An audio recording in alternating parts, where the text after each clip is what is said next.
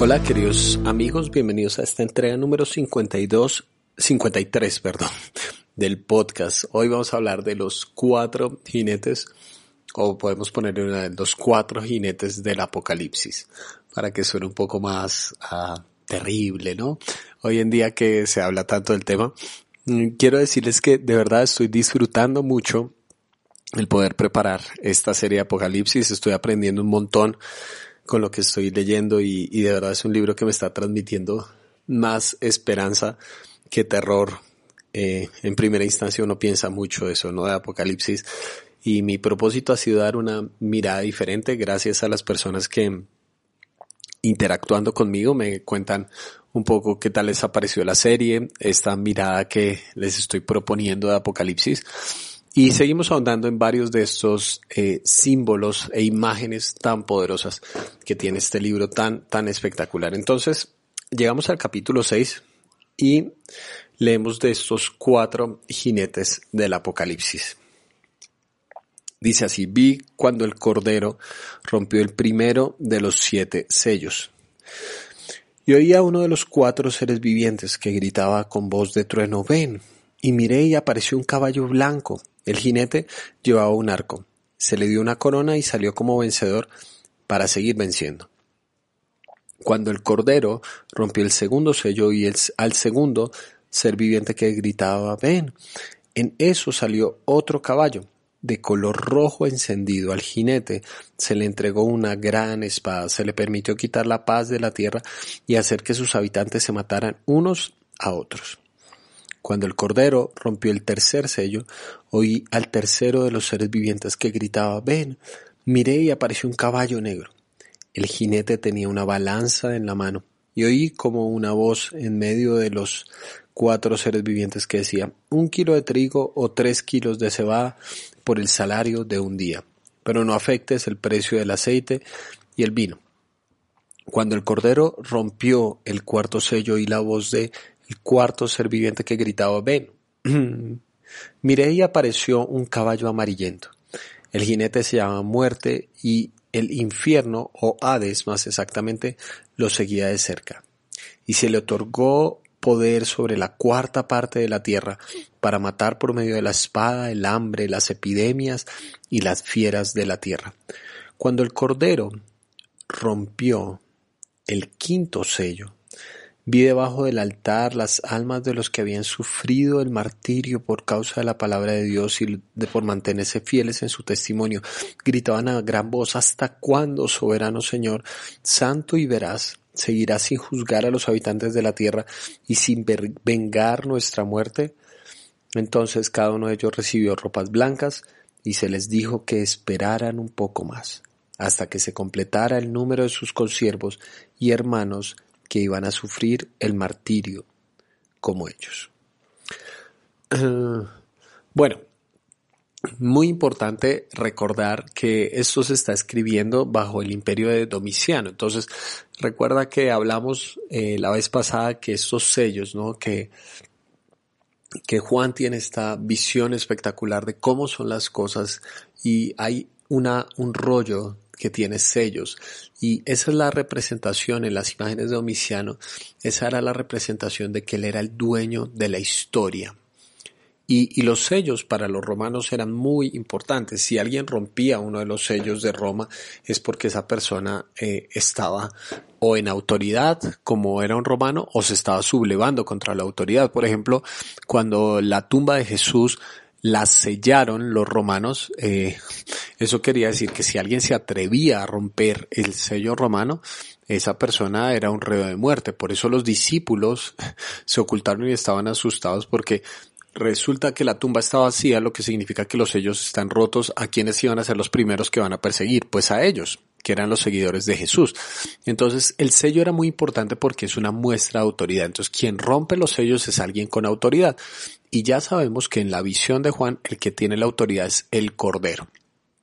Entonces, cuando se van abriendo estos sellos, son una muestra de autoridad, de alguien que gobierna en la historia. Pero también te hablé brevemente la semana pasada de los juegos de Domiciano. Dentro de los juegos de Domiciano, recuerdan que eran representaciones muy teatrales, incluso eh, si algún día has seguido la película de Gladiador, eh, te vas a dar cuenta que en esa película era una representación casi teatral cuando se llevaba a los gladiadores, ¿no es cierto? Que tenían máscaras e imágenes y pasaban los animales salvajes, casi como si fuera una obra de teatro en vivo y en directo mientras asesinaban gente. Entonces, las representaciones simbólicas y la imagen era muy importante para los romanos en este juego de exaltación del emperador. Y dentro de los juegos, eh, había un momento donde pasaban cuatro caballos con cuatro jinetes y cada caballo era distinto color, ¿verdad? Uno blanco, otro rojizo, ese rojizo normalmente uh, dicen algunos estudiosos eran caballos traídos de Egipto, un color un poco más café claro, de pronto pensaríamos nosotros, uh, otro más amarillento o dorado y otro negro. Y dentro de esos juegos, después de que se mataban a las personas, los gladiadores y demás, pasaba barriendo las cosas, ah, o bueno, los desechos humanos. Pasaba barriendo los desechos humanos. Eh, alguien que tenía una máscara y en su frente llevaba el nombre Hades, que en la mitología eh, griega y en el imaginario colectivo era el, el lugar de los muertos y Hades era el dios de la muerte. entonces ves cómo todas estas imágenes er, eran tan poderosas dentro de la eh, el imaginario colectivo de la representación de los juegos de Domiciano. Entonces eh, Juan, como es muy inteligente y entiende todo lo que está pasando a su alrededor, cuando una persona lee esto, se conecta automáticamente con los juegos de Domiciano y él está usando esto como una catapulta para dar el mensaje verdadero. Es para decir, en el fondo, la historia es distinta. Está bien, hay una subversión de la historia, hay una historia por debajo de la historia. Y hemos hablado de cómo la revelación de Apocalipsis, que eso significa Apocalipsis, revelación, fundamentalmente significa contarnos la verdadera historia que está detrás de la historia. ¿Eh? Porque la pregunta que tenemos es, ¿quién está en el trono? ¿Es Domiciano? O sea, es, este es el tipo que maneja todas las cosas, que con su tributo a su propio ego es el que está en poder de todas las cosas o hay algo más, hay algo más. Entonces Juan muy inteligentemente utiliza otra vez estas imágenes de los cuatro jinetes que eran muy comunes en los juegos de Domiciano para referirse a algo más detrás de la historia. Entonces nos habla de un primer jinete que es distinto a los demás porque usa arco a diferencia de espada y es bastante enigmático porque dice salió ganador y después Nada más, los otros tres generan destrucción, pero este primero es muy enigmático. Entonces hablemos primero de los otros tres y después finalizamos con el primero de los jinetes. Ah, el segundo caballo es alguien que trae violencia, es un caballo rojizo, encendido, como dije, está muy ligado con el tráfico de animales, en esa época y normalmente se traían probablemente desde Egipto. Entonces es muy diciente que se hable de este como uh, si es, el prototipo de la violencia en el Antiguo Testamento, donde fueron liberados los israelitas. Pero algo que hace este, este caballo y su jinete es que se le permitió quitar la paz de la tierra y hacer que sus habitantes se mataran unos a otros. Entonces, este primer caballo es la representación de la violencia.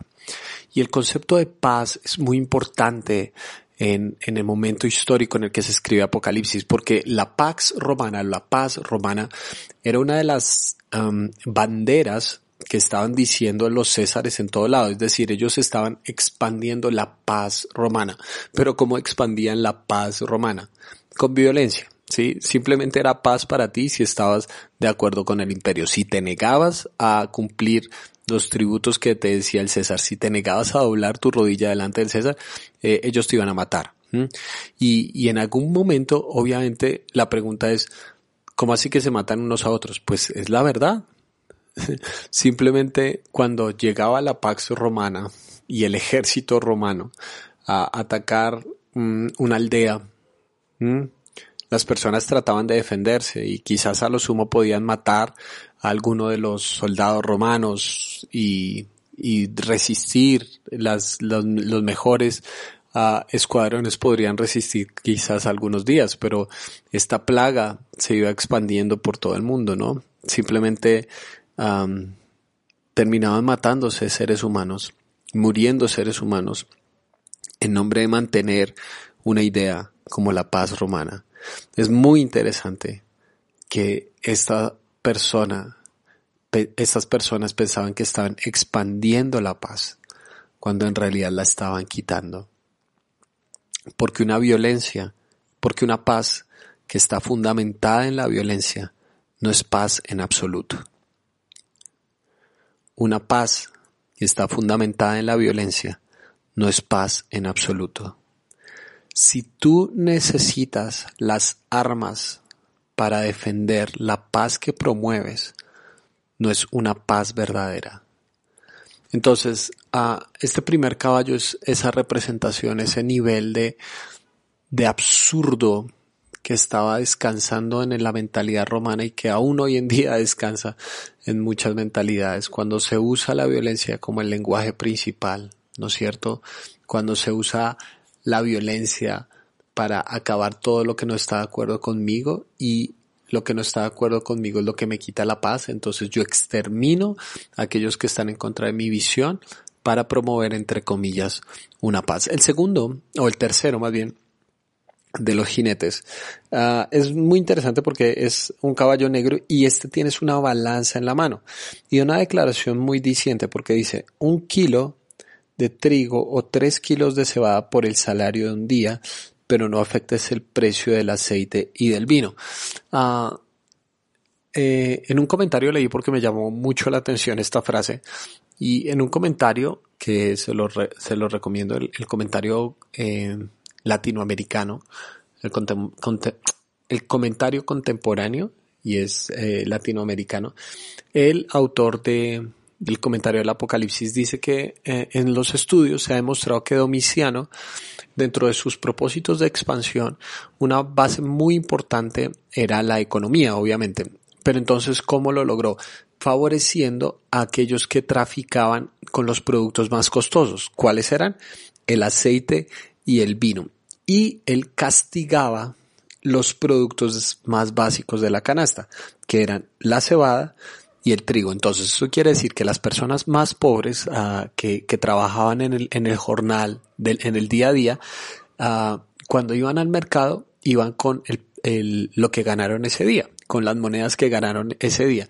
Y cuando iban a comprar, se encontraban que los precios eran tan inflados, sí, eran tan exagerados, que a lo sumo podían comprar un kilo de trigo o tres kilos de cebada. Y este sistema económico que era opresivo con los más necesitados, con las personas que trabajaban del día a día, eh, era muy benéfico para los más poderosos, para aquellos que traficaban con aceite y con vino. Muy diciente, ¿no? Que este es una, este jinete trae destrucción uh, por medio de la economía, una economía injusta, que premia a los más codiciosos si están en el lugar adecuado de la pirámide, si están más arriba, ¿no?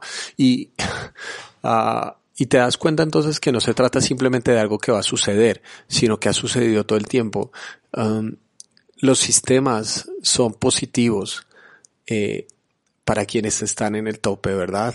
Para quienes están arriba. En América Latina tenemos uh, una serie de reclamos y de dolores porque las personas más poderosas se les dan una serie de beneficios, mientras que aquellos que trabajan por el día a día se ven limitados, oprimidos, que cuando les suben 100, 200, 300 pesos al transporte, 100, 200, 300 pesos a la comida diaria, fundamentalmente les toca escoger entre comer, o pagar un transporte, les toca escoger ya no si pueden eh, entre una variedad de comidas, sino lo que tienen y lo que pueden, a lo que pueden acceder.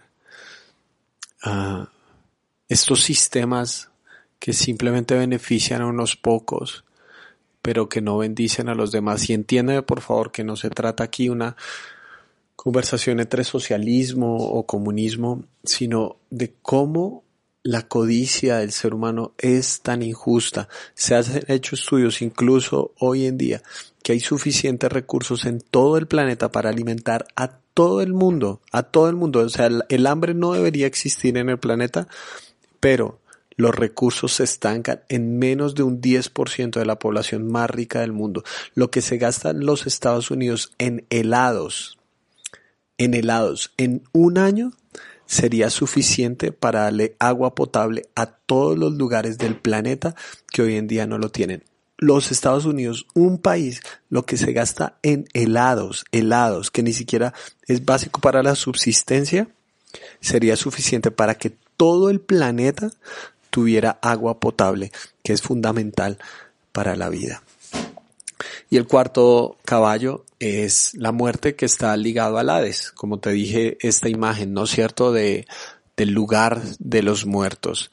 Y, y cómo mata este caballo por medio de la espada, otra vez la violencia, el hambre, las epidemias y las fieras de la tierra. Entonces, ves cómo todos estos males que terminan eh, algunos naturales, otros creados, la enfermedad, etcétera. Entonces, vienen y traen maldad a todas las personas.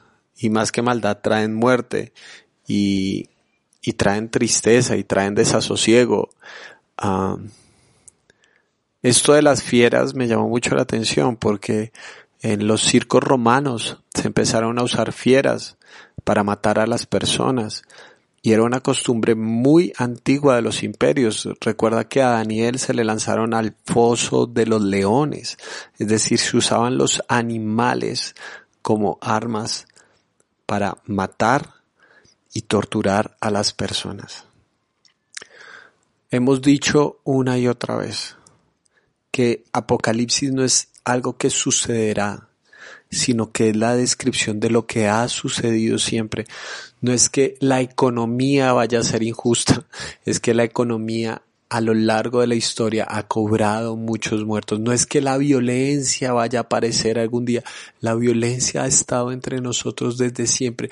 No es que las epidemias en algún momento vayan a aparecer, sino que a lo largo de la historia ha habido un montón de epidemias y gente muerta, y ya no solamente por las epidemias, sino por el simple hecho de no poder acceder a la salud, porque se suman todas estas catástrofes y nos damos cuenta que no es que el mundo en algún punto, en un cataclismo cósmico, se vaya a destruir, sino que hemos tejido, se ha tejido nuestra propia destrucción a lo largo de la historia. Miles de personas podrían sobrevivir a una pandemia como la que nos encontramos mientras estoy grabando esto, con lo del coronavirus, una pandemia de estas se podría solventar de una mejor forma si tantos recursos para la salud no hubieran sido desviados, si tanta gente no se hubiera robado tanta plata,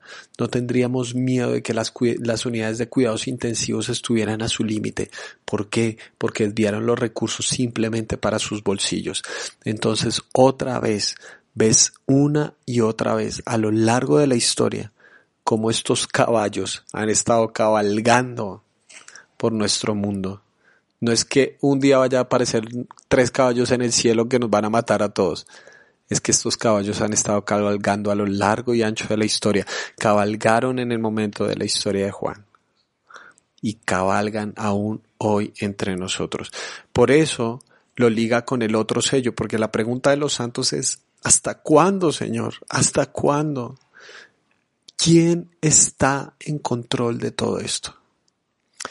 Les dije que algo llamativo es que el primer jinete es muy enigmático y no se nos dice mucho más sobre él hasta que llegamos al capítulo 19 de Apocalipsis, versículos 11 al 16. Y vuelve a aparecer este jinete del caballo blanco que dice así. Luego vi el cielo abierto y apareció un caballo blanco. Su jinete se llamaba fiel y verdadero todos los otros jinetes eran mentirosos, te traicionaban y te daban una puñalada por la, espalda, pero Él es fiel y verdadero, con justicia dicta sentencia y hace la guerra, sus ojos resplandecen como llamas de fuego, y muchas diademas en su cabeza, lleva escrito un nombre que nadie conoce sino solo él. Está vestido de un manto teñido en sangre, y su nombre es el Verbo de Dios. Lo siguen los ejércitos del cielo montados en caballos blancos y vestidos de lino fino, blanco y limpio. De su boca sale una espada afilada. Qué llamativo, ¿no es cierto? Que la espada no está en su mano, sino en su boca, con la que herirá a las naciones. Su palabra es suficiente para acabar con imperios. Los gobernadores los gobernará con puño de hierro. Y eso está en el Salmo capítulo 2. Él mismo exprime uvas en el lagar del furor del castigo que viene de Dios Todopoderoso. En su mano y sobre el muslo lleva escrito este nombre, Rey de Reyes y Señor de Señores. ¿Quién está en el caballo blanco? Jesús. Ah, entonces, te das cuenta que Apocalipsis es multidimensional en sus imágenes porque Jesús es el cordero, pero también es el león, pero también es el jinete que está en el caballo blanco. Son todas formas de decir que el que está a cargo de la historia es Él y Él va a conquistar la historia y Él le va a ganar a todos los otros jinetes de todos los otros caballos, pero de una forma diferente, porque la espada no está en su mano, la espada está en su boca. Gobernará con puño de hierro pero ese puño de hierro fue diferente porque él absorbió sobre sí mismo la violencia, por eso su ropa está teñida en sangre. La ira de Dios se descargó sobre él para otorgarle paz a este mundo, porque Jesús no gobierna para muerte, Él gobierna para dar vida. Su poder es verdadero porque su poder no descansa en la violencia, sino descansa en la restauración de lo que ha hecho la violencia. ¿Quién tiene la última palabra? Esa es la pregunta que se han hecho los cristianos a lo largo de la historia y que se hacían en Apocalipsis. Y dice Juan, tranquilos, el jinete del caballo blanco, él desde el principio ya venció. Todos los otros andan por la tierra, pero Él siempre, siempre ha estado a cargo de toda la historia. Y así como esa imagen les dio esperanza en ese momento de la historia, nos debe dar esperanza a nosotros. Porque el jinete del caballo blanco tiene marcado en su muslo esta inscripción, Rey de Reyes y Señor de Señores. Sobre todos los reyes de la tierra hay uno solo sobre todos los señores de la tierra hay uno solo, y es aquel que es el alfa y la omega, el primero y el último, el cordero y el león. Es Jesús de Nazaret. Que tu corazón anide esta verdad y te dé esperanza en medio de cualquier historia que hoy estés viviendo. Te mando un gran abrazo.